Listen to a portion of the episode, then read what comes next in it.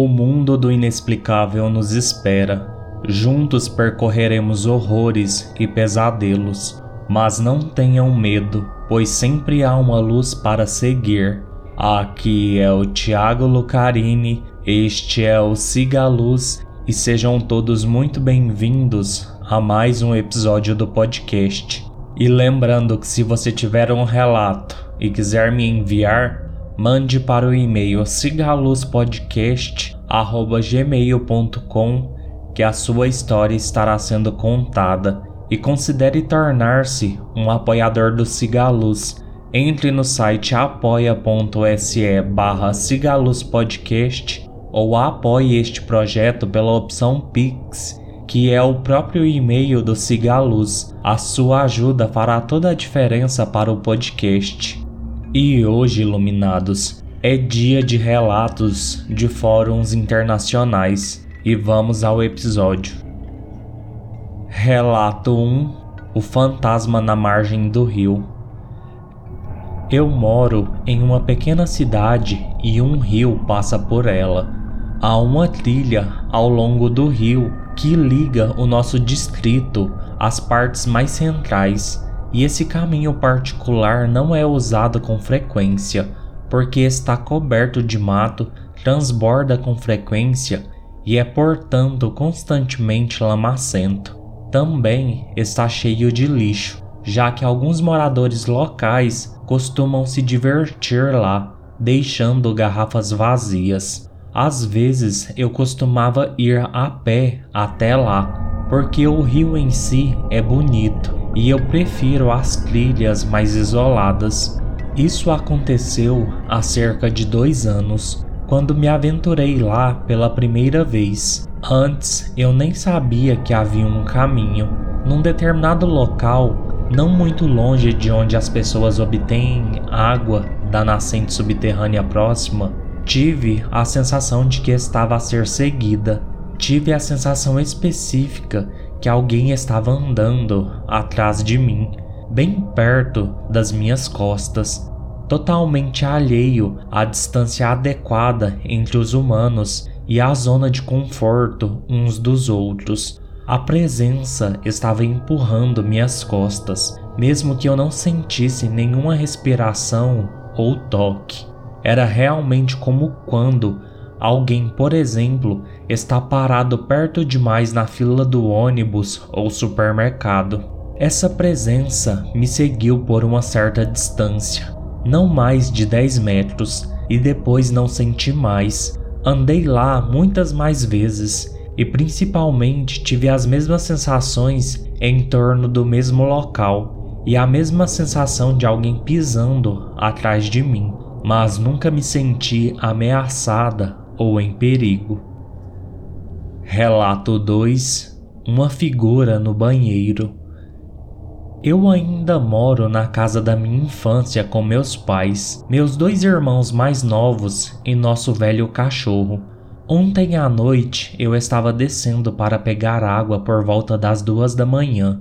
Nosso banheiro fica à esquerda da porta da escada e a porta da cozinha fica bem entre elas, a luz do banheiro estava acesa, mas acho que a deixei acesa quando estive lá mais cedo, e a porta estava ligeiramente aberta. Eu vi uma vaga figura estranhamente escura, sentada de pernas abertas no vaso sanitário, com a cabeça parecendo que estava pendendo para baixo. Eu pensei que era meu pai porque seu tipo de corpo não se encaixava em nenhum dos meus irmãos. No entanto, meu pai costumava usar o banheiro sem luz à noite. Não sei porquê, mas ele quase sempre me dá um ataque cardíaco quando abro a porta. Eu tinha inicialmente rejeitado a ideia, mas quando eu olhei duas vezes, ele havia sumido.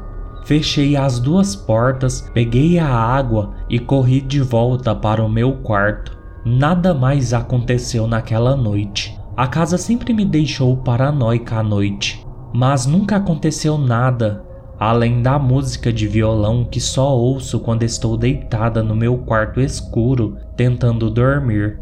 Tenho um violão no sótão. Às vezes para quando eu ordeno, às vezes não.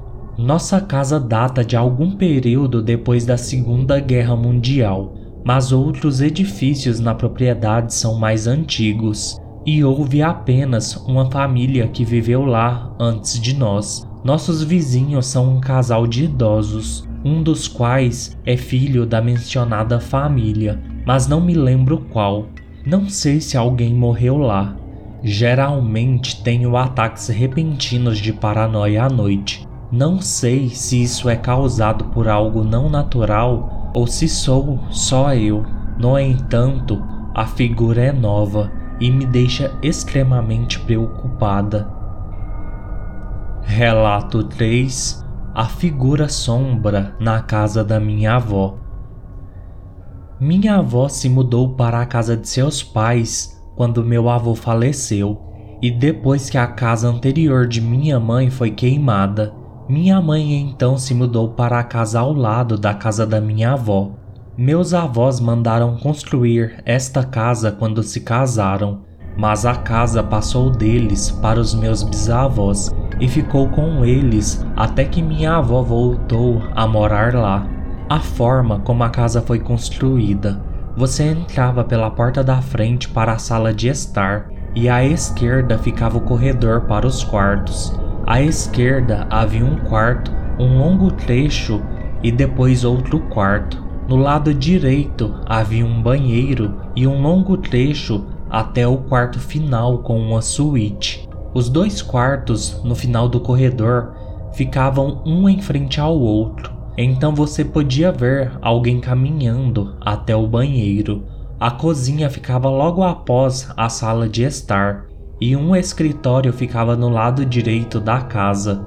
Havia um pátio ao lado da cozinha. Uma noite, meu namorado e eu estávamos com minha avó, e como tenho insônia, não consegui dormir. Então eu vejo uma figura caminhando até o banheiro e presumo que seja minha avó. Depois de sentar ali por alguns minutos, percebo que não a vi sair Ouvi o som de uma queda, então fiquei perplexa e preocupada. Então me levanto para ver se ela está bem, pois ela tem um histórico de quedas e o banheiro era de ladrilhos do chão ao teto. Porém, assim que saio do quarto, vejo que minha avó está dormindo e não dá sinais de ter levantado. Então eu gentilmente a acordo e pergunto quanto tempo ela ficou no banheiro. Ela me diz que não tinha se levantado e que não deveria acordá-la novamente. Eu fiquei muito confusa, porque sei que vi uma figura entrar naquele banheiro. Eu não compartilhei isso com meu namorado, porque ele não acredita e acha que é só besteira.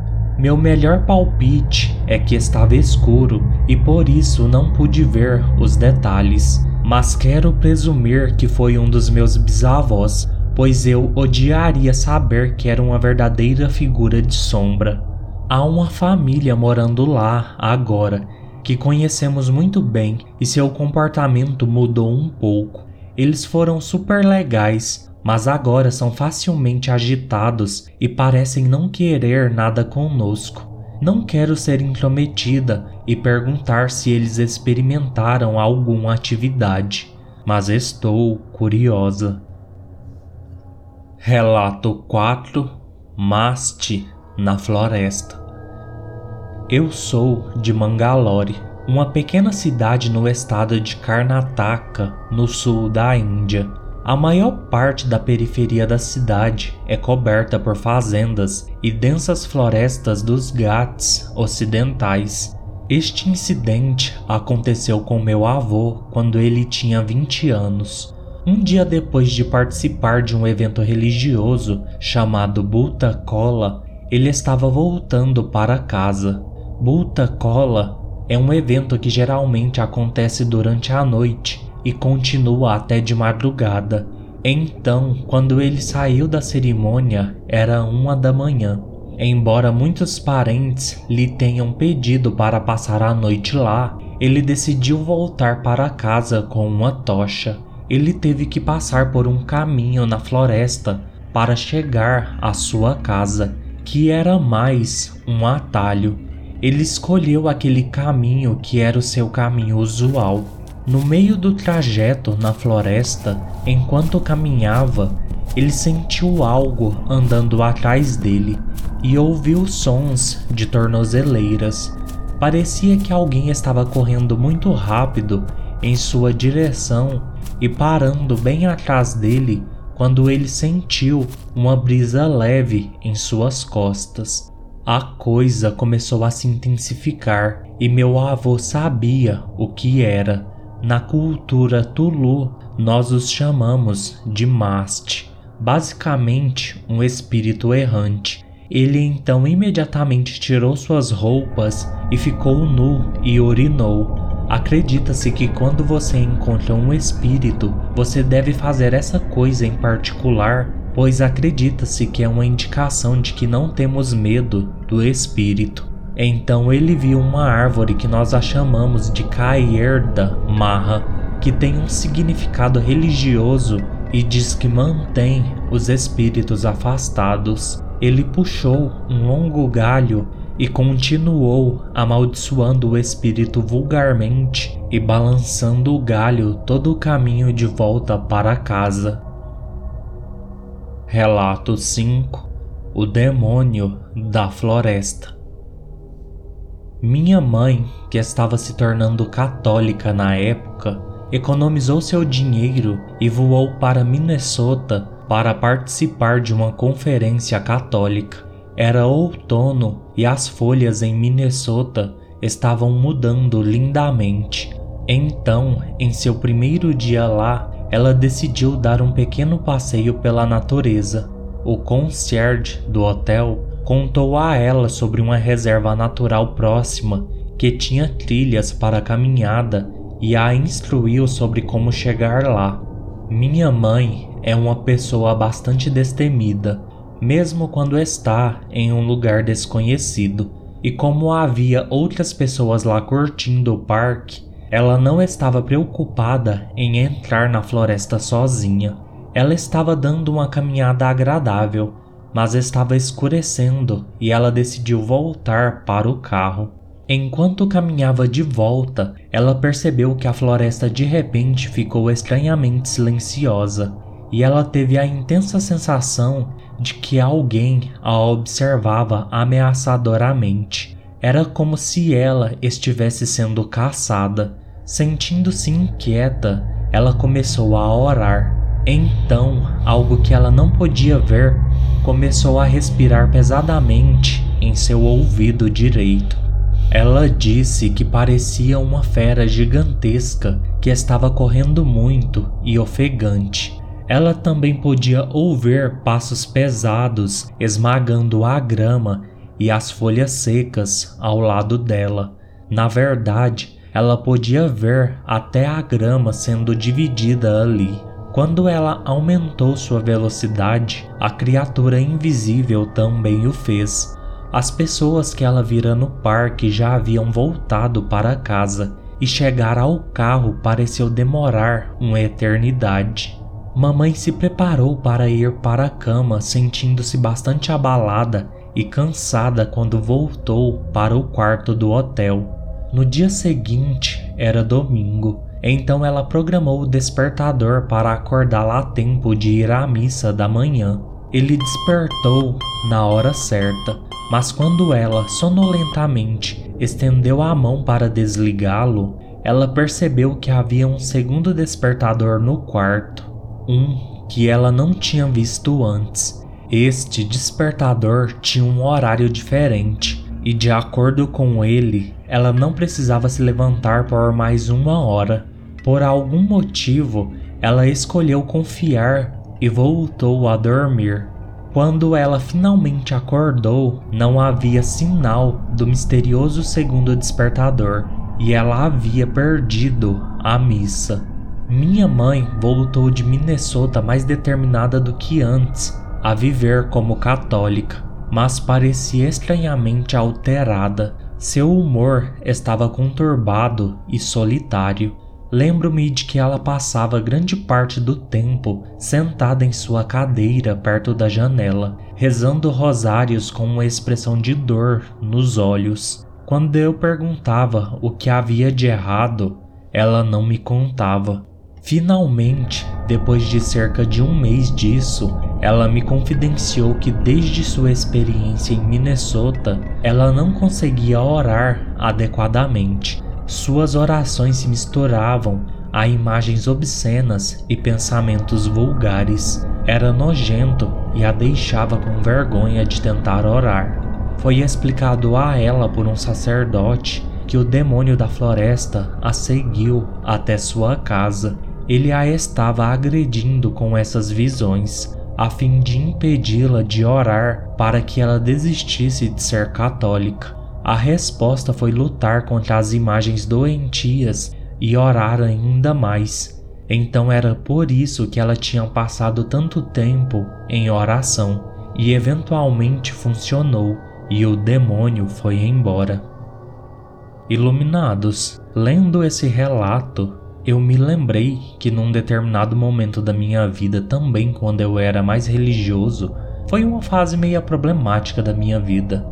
Mas toda vez que eu ia orar, eu também era inundado por esses pensamentos e visões de coisas obscenas ou de acidentes ou coisas bem trágicas e era só enquanto eu estava orando. Depois que eu parava de orar, simplesmente desaparecia, mas era muito estranho e me incomodava muito. Eu me deitava na cama e assim que eu começava a orar, vinha cenas totalmente obscenas e pornográficas na minha mente. Mas com o tempo, isso também passou.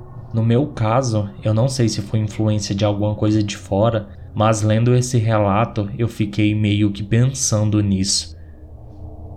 Último relato de hoje: Max e seu adeus. Meu tio é um músico pequeno e estava viajando para uma turnê em 2018. A turnê estava indo muito bem e eles estavam se divertindo muito até chegar à Alemanha. Cerca de 30 minutos antes deles subirem ao palco, meu tio recebeu uma ligação. Seu bom amigo acabará de falecer. Seu nome era Max ele não sabia o que fazer, então contou ao resto da banda. Eles estavam todos chateados por conhecê-lo também. Eles subiram ao palco e seguiram com o show como se nada tivesse acontecido. Entre as canções, a multidão ficava em um silêncio mortal. Você poderia ouvir um alfinete cair. Durante o silêncio, um homem levantou a mão com uma cerveja e disse: Ei, tome uma cerveja comigo. Jim, o vocalista, geralmente nunca permite que as pessoas lhe deem nada enquanto está no palco. É uma questão de segurança, mas por algum motivo ele disse que sim. O cara abriu caminho pela multidão e entregou-lhe uma cerveja. Então, quando Jim pegou a cerveja, ele perguntou: qual é o seu nome, cara? E o homem respondeu: Max. Nesse momento, a banda apenas se olhava, se perguntando se isso era real. Jim então levantou a cerveja e disse para Max. Max desapareceu no meio da multidão. Depois a banda se juntou e percebeu que era apenas um jeito que Max encontrou de dizer: Estou bem, estou em um lugar melhor. Quando meu tio contou sobre isso, disse que se sentia como se Max estivesse com eles. Max lidou com seus próprios demônios em vida através dos anos com álcool e drogas. Saber desse acontecimento me deixou em choque.